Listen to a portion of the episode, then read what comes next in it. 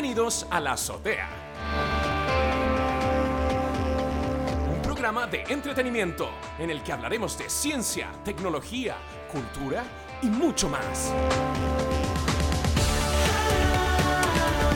Un programa dirigido, producido, interpretado, subvencionado y caracterizado por Daniel Atik. Muy buenos días y bienvenidos a una nueva dosis diaria en la azotea.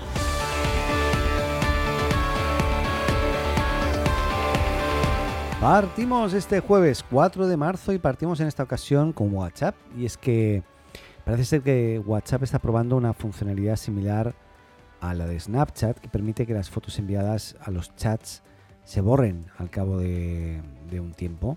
Los mensajes de WhatsApp que, se autodestruyen fue una de las grandes novedades de la compañía que presentó ya hace, hace un tiempo, pero no obstante WhatsApp sigue buscando nuevas eh, opciones y funcionalidades para potenciar la privacidad de las conversaciones. También el juego, de alguna forma, porque enviar una foto y que se borre automáticamente también permite incluso el juego, ¿no? De alguna forma. Y ahora la compañía está probando el mismo concepto de los mensajes que se autodestruyen, pero con las fotos. Eh, y la funcionalidad es mucho más interesante que la de los mensajes en realidad. Tal como apuntan desde eh, Info, que es la cuenta de Twitter principalmente donde se habla de todas las novedades de la beta, eh, de, o sea, más que beta, de las, nuevas funciones que va sacando WhatsApp. Esta nueva funcionalidad eh, para las fotos enviadas en WhatsApp permitirá que se borren automáticamente sin que puedan guardarse en el dispositivo ahí hay un tema con la captura de pantalla que me pierdo un poco, porque si tú haces una captura de pantalla, de repente deberías poder hacerlo. No sé si es que se bloquea también o no. Eh, pero bueno, básicamente se trata de una funcionalidad similar a, a, las fotos de Instagram, Direct, así se llaman, que una vez vistas dejan de estar disponibles y además no se guardarían automáticamente en ningún caso, tampoco se descargarían solas. Si el usuario marca una imagen para que se borre automáticamente en WhatsApp, solo se permitirá visualizarla al destinatario una sola vez y una vez abandonada la vista previa de la foto, eh, esta dejará de estar disponible y por tanto se borrará automáticamente. Eh, no deja claro, insisto, el tema de la captura de pantalla. O sea, si tú haces una captura, no me queda claro si eso podrá ser o no. Pero bueno, claramente es una función similar a, a la de Snapchat, pero con la diferencia de que esta última notifica al emisor de la imagen si se ha realizado una captura de pantalla y en el caso de WhatsApp no. Mira, fíjate ahí, no queda Sigo con la duda de, la captura de pantalla. En el caso de Snapchat sí que envía un mensajito. En el caso de WhatsApp parece ser que no. Pero bueno, oye, cambiamos radicalmente, nos vamos a Intel. Hacía mucho tiempo que no hablábamos de Intel. Ah, no hablábamos de Intel desde el cambio de Apple a, a los nuevos procesadores, ¿no? ARM. Pero Intel deberá pagar 2.180 millones de dólares a una empresa que se llama eh, VLSI Technology después de que un jurado en Texas pues, dictaminara que violó eh, dos patentes. Las mismas están relacionadas con la potencia y la velocidad de procesadores y eh, la compañía con sede en Santa Clara, recordemos, eh, aseguró que apelará a la decisión del jurado. En este caso se trata de una de las indemnizaciones por daños más grandes de la historia en Estados Unidos y el veredicto detalla sanciones de 1.500 millones de dólares por la infracción de una patente y 675 millones por la otra, ¿no? por otra patente. Eh, según recoge Bloomberg, en este caso, que es donde estoy leyendo la, noticia principalmente, una de las patentes de la demanda fue propiedad de eh, Freescale Semiconductor, eh, mientras que la otra perteneció a Sigma-Tel. Ambas pasaron a manos de, del fabricante de chips holandés NXP Semiconductors en 2015 y en el 2019 fueron transferidas a esta empresa que se llama VLSI, que la conoce pues la madre del que creó VLSI, que no sé quién es. Eh, según el abogado demandante, se trata de tecnología que aumenta la potencia y la velocidad de los procesadores. Eh, ahí el abogado de Intel, pues es, se llama William, William Lee, ¿eh? pues asegura que VLSI fue fundada hace cuatro años, que que no tiene productos y que su único ingreso es esta demanda. Eso es interesante, es como que los de VLSI dijeron, ah, esto va a pasar en un futuro, espérate que te compro y así luego yo voy a demandar y me lo voy a ganar, me voy a ganar este, este juicio, ¿no? Pues sí, pues de momento lo ganó y hay que ver ahora si la apelación cómo, cómo funciona, ¿no? Pero bueno, eh, nada, interesante todo el tema este de patentes es, es, clave hoy a la hora de crear un nuevo producto o servicio, sobre todo cuando hablamos de hardware, ¿no? Eh, porque hay que analizar muy bien lo que estás creando, que ya no esté creado o que no infrinja ninguna otra patente existente, ¿no? Increíble. Oye, ¿qué más? En Google dicen que, que crear un modelo de publicidad para la web que ya no dependa de de arrastrar a los usuarios, pues bueno, pues no va a ser. O sea, perdón, ¿eh? es que estoy un poco acelerado hoy. Eh, el principal negocio de Google, recordemos que es la publicidad digital y la empresa parece eh, tenerlo clarísimo al respecto y em, aquí lo que ha pasado con el tema de Apple, de que ha vetado la posibilidad, ha, vetado un montón de cosas, ¿no? Entre ellas el tema de, de cookies y el tema de poder acceder a cierta información del usuario para que los anunciantes puedan de alguna forma eh, targetear o targetear mejor su, publicidad.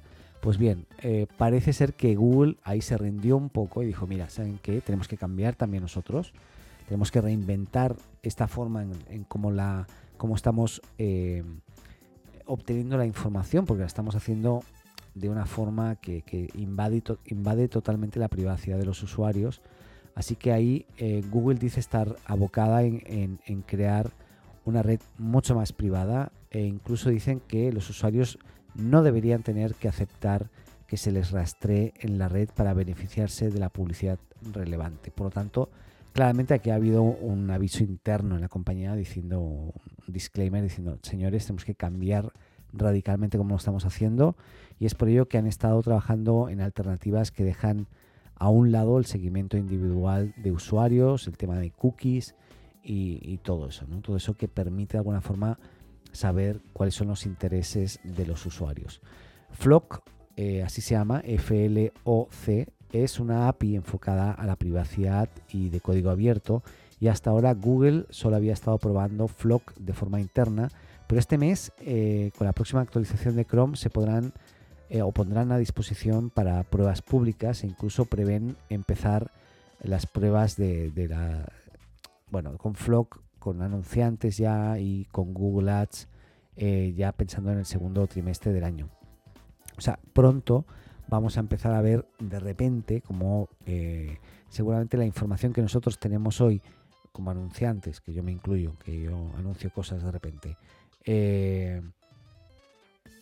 pues de repente no coincide con la, información histórica porque vamos a tener menos información o va a ser de forma diferente. Así que van a tener que empezar a hacer adaptaciones del típico, del típico Google Analytics y también de, Google Ads, la parte de publicidad, para ir eh, migrando a algo que no genere o no tenga un detalle tan exacto de los usuarios internamente, eh, sino algo más generalista. Eh, interesante cómo, cómo, lo van a hacer, la verdad, no, no, tengo ni idea, pero bueno, hay que, hay que ver ahí cómo, cómo avance y, lo vamos a estar aquí conversando en la azotea. Otra cosa, y es que China está avanzando con la creación de una moneda digital, digital nacional. Y ahí el, último experimento económico de China se trata de, de una moneda digital eh, local o nacional, básicamente, y, eh, ahí el gobierno hizo un sorteo en el que Anabel Juan fue la ganadora para probar eh, esta propuesta y se realizó a través de la aplicación de redes sociales WeChat. Y ahí Juan, de 28 años, estratega de negocios en, una ciudad china, recibió un sobre digital con 200 yuanes chinos electrónicos o el también llamado ECNY por valor de unos 30 mil dólares. Según recoge ahí The New York Times, eh, para gastarlo fue a una tienda cercana a su oficina y compró frutos secos y yogur. Luego sacó un código QR para la moneda digital desde su aplicación bancaria que la tienda escaneó para el pago y eh, funcionó perfectamente. Pagó sin ningún tipo de problema. China eh, se ha embarcado en este, en este esfuerzo por rehacer el funcionamiento del dinero respaldado por, por el gobierno dinero totalmente digital y, de esta manera ha desplegado su propia moneda eh, con cualidades diferentes a las del efectivo o los depósitos digitales. El Banco Central del país, que empezó a probar esta moneda, que se llama ECNY el año pasado, eh, en cuatro ciudades ya ha ampliado recientemente estas pruebas a ciudades más grandes como Beijing y Shanghái. Eh, y este esfuerzo es uno de los varios ya realizados por los bancos centrales de todo el mundo para probar nuevas formas de, dinero digital que puedan moverse con mayor rapidez. Me parece sumamente interesante. Así que lo vamos a estar siguiendo también muy de cerca aquí en la azotea. De momento en Latinoamérica no está pasando nada al respecto, solamente que aparecen empresas como eh, Mercado Pago, por ejemplo, en Latinoamérica, sobre todo Mercado Pago en Latinoamérica, que tiene su propia billetera eh, digital y a través de la cual tú puedes guardar dinero, pero no tiene nada que ver con el dinero virtual mm, generado por los propios gobiernos en este caso. Oye, una cosa que me ha sorprendido mucho es que Netflix anunció Fast Louds. Sorry por mi inglés, pero es como risas eh, rápidas. ¿eh? Que es un clon de TikTok integrado en su aplicación móvil para competir, perdón, para compartir clips de sus series y películas de comedia. Y mm, como su nombre indica, el, eh, objetivo de Fast Louds, sorry, Louds, no sé cómo se pronuncia, es que los usuarios se, entretengan disfrutando de momentos divertidos y desde luego que conozcan nuevas producciones.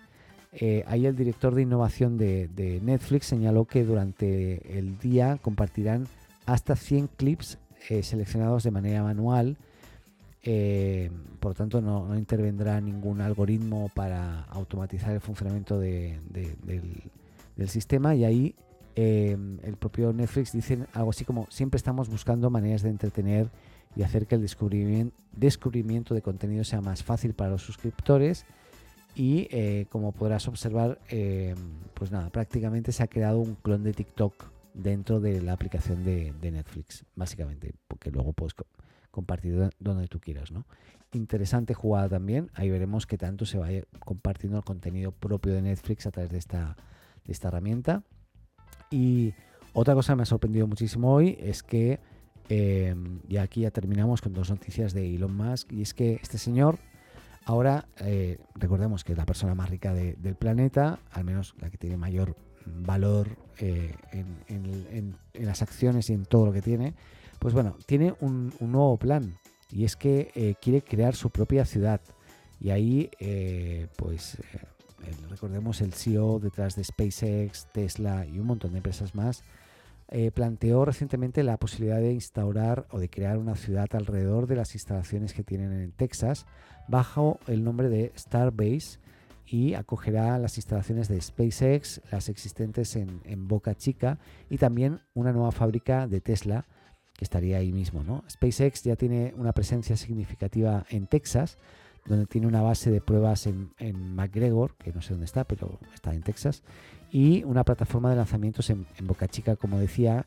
Por lo tanto, Tesla anunció que la creación de esta, también de una Gigafactory en Austin, eh, el pasado 2020 lo anunció, así que tenemos el hecho de que Elon Musk decidió mudarse a Texas el pasado mes de diciembre seguramente a dormir en una de las fábricas, porque este señor duerme en las fábricas de Tesla, no es broma, eh, en un sillón directamente. Y, nada, pues parece ser que este señor va a crear ahí una ciudad. Dice, bueno, si yo voy a dormir todos los días en, una, en, un, en un sofá en la fábrica de Tesla, prefiero crear una ciudad aquí que no hay nada, ¿no? Y, me creo la ciudad aquí y duermo en una ciudad en alguna eh, habitáculo que me pues que me, asignen a mí, ¿no? Y me, parece muy interesante. Y ya si terminamos hablando de Elon Musk y de sobre todo SpaceX, pues bueno, la Starship aterrizó con éxito por primera vez, aunque aparente, bueno, aunque después unos minutos más tarde pues explotó. ¿eh?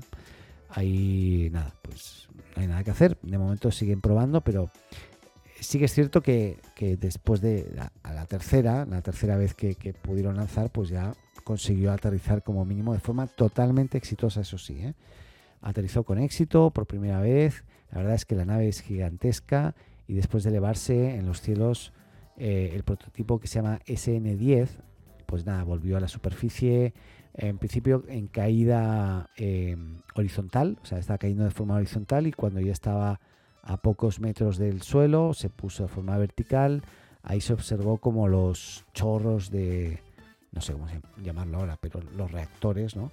Pues se movían, son como vasculares y se van moviendo para ir enderezando la nave y finalmente aterrizó perfectamente. Eso sí, pues nada, al cabo de, unos minutos, pues, pues nada, explotó. Suerte que no había nadie cerca, porque explotó de repente, volando por los aires en la plataforma de lanzamiento.